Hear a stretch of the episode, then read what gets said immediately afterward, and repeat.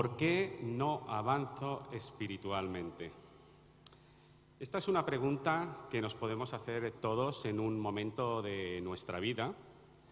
De hecho, pueden haber periodos de apatía espiritual, periodos incluso de oscuridad espiritual. Pueden, pueden pasarnos. Por tanto, de entrada les digo una cosa. Tranquilos, no somos anormales, no son anormales, nos puede suceder lo que vamos a ver hoy. Miedo al futuro, te sientes lejano de Dios, no tienes ganas de leer la Biblia muchas veces. Orar simplemente un rato se te hace cuesta arriba y te cuesta y te cuesta. Las predicaciones se te vuelven monótonas, no consigues ver nada en ellas tentaciones, dudas, el mundo.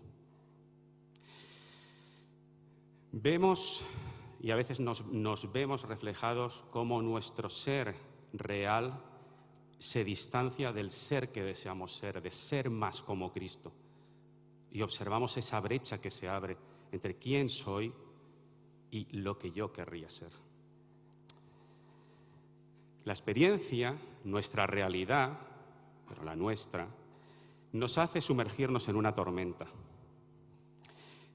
Esa tormenta no nos permite ver más allá, nos tiene cegados y ahoga y vemos cómo va ahogando poco a poco la verdad revelada en las escrituras, que esta sí es la verdad. Cuando entramos en este periodo de estancamiento, nos preguntamos, y esto es lo que vamos a tratar de aportar hoy, nos preguntamos, ¿Qué podemos hacer en este periodo de sequía? ¿Qué podemos hacer?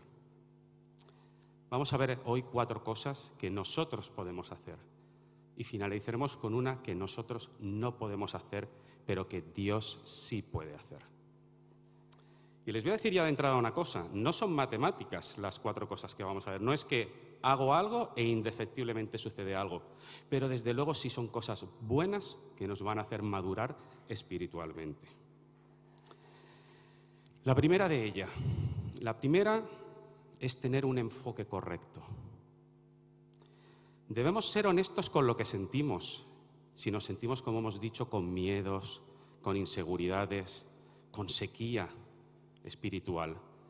Debemos ser honestos con lo que sentimos, pero debemos poner en tela de juicio nuestros sentimientos.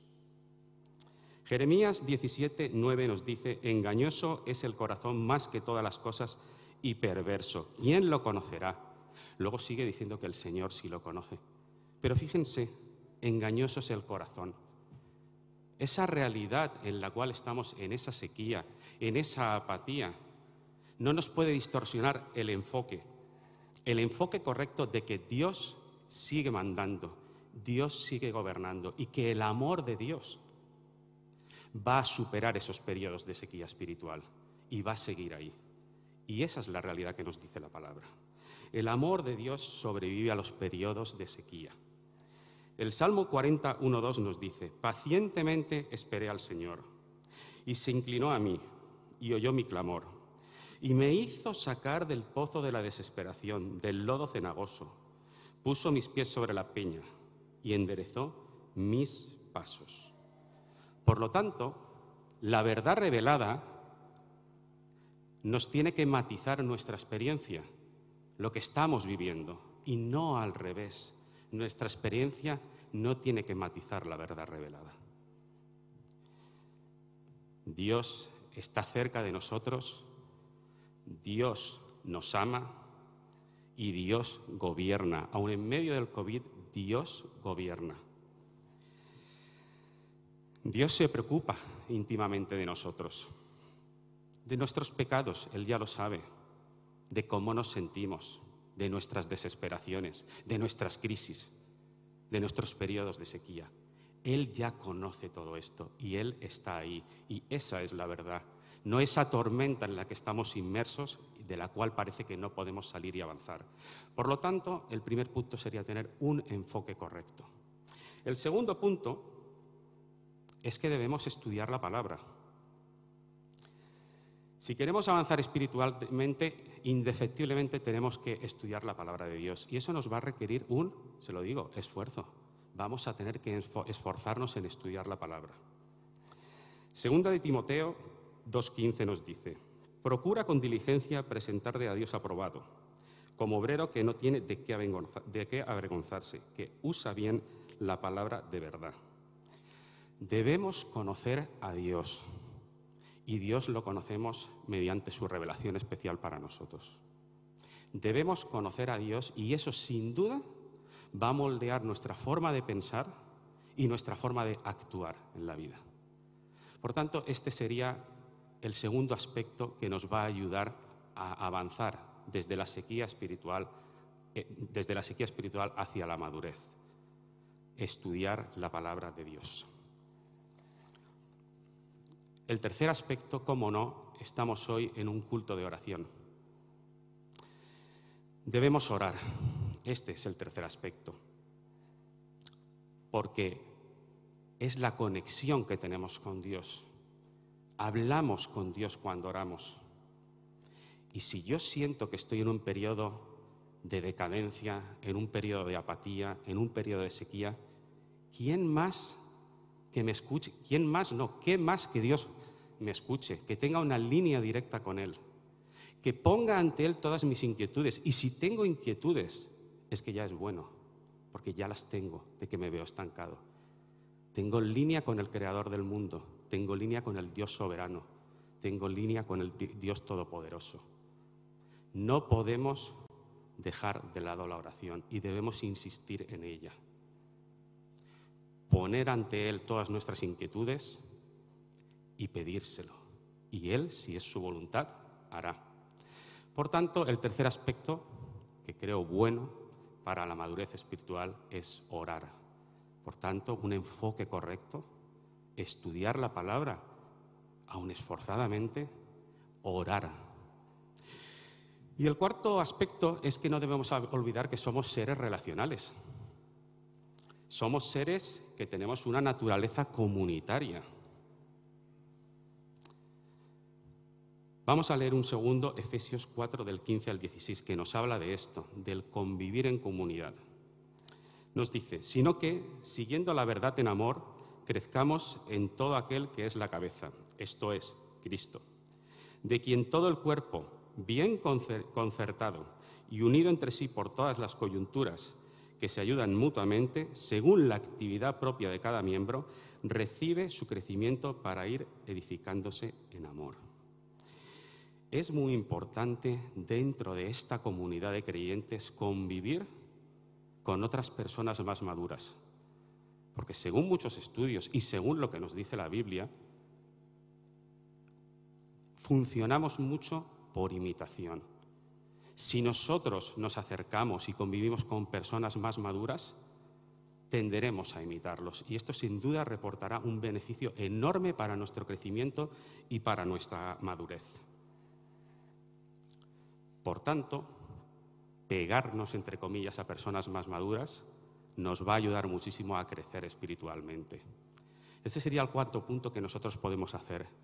Tener un enfoque correcto, estudiar las escrituras, orar sin cesar y vivir una vida comunitaria rodeado de personas más maduras que nos puedan hacer crecer. Pero como les dije, hay un último punto que ya nos lo introduce el, el punto 4, pero ya nos va a resultar, vamos a decir, que no está en nuestras manos. Y es muy interesante. Lo más importante es, como vemos en el punto 4, responder una pregunta. ¿De quién recibe el crecimiento todo el cuerpo, según Efesios 4, 15, 16? Y el mismo versículo nos lo va a responder. ¿De quién recibe el crecimiento? Lo releo. Sino que siguiendo la verdad en amor, crezcamos en todo aquel que es la cabeza, esto es Cristo, de quien todo el cuerpo, y aquí viene una subordinada que voy a pasar, de quien todo el cuerpo recibe su crecimiento para ir edificándose en amor. Por tanto, respondemos, ¿de quién recibe el crecimiento todo el cuerpo? O sea, todos nosotros, de Cristo. De Cristo recibimos el crecimiento. Él es la fuente de nuestro crecimiento espiritual. Y conviene tenerlo esto muy en cuenta. Estamos en un culto de oración, oremos, porque Él es la fuente de nuestro crecimiento. Para finalizar, vamos a reflexionar un momentito en 1 Corintios 3, un texto muy, muy clarificador. Lo leo. De manera que yo, hermanos, no pude hablaros como a espirituales, sino como a carnales, como a niños en Cristo. Os di a beber leche y no vianda, porque aún no erais capaces, ni sois capaces todavía, porque aún sois carnales, pues habiendo entre vosotros celos, contiendas y disensiones, paro, estos son signos de inmadurez, celos, contiendas y disensiones, ¿no sois carnales y andáis como hombres? Porque diciendo el uno, yo ciertamente soy de Pablo, y el otro, yo soy de Apolos, ¿no sois carnales? ¿Qué pues, es, pues, pues es Pablo y qué es Apolos? Servidores por medio de los cuales habéis creído. Y eso según lo que a cada uno concedió quién, quién habíamos dicho, el Señor Jesucristo. Yo planté, Apolos regó, pero el crecimiento lo ha dado Dios. Así que ni el que planta es algo, ni el que riega, sino Dios que da el crecimiento. Por tanto, y para concluir, si Dios da el crecimiento, deberemos estudiar la palabra, tener el enfoque concreto, convivir en comunidad, uniéndonos y compartiendo con hermanos más maduros. Pero sobre todo debemos orar a Dios si tú sientes que estás en este periodo de sequía espiritual, si sientes que no avanzas, si esa realidad se te está imponiendo por encima de la verdad, pero tú ya lo sientes. Ora a Dios, acude a Dios y Él, si es su voluntad, nos dará ese crecimiento tan ansiado. Dios les bendiga.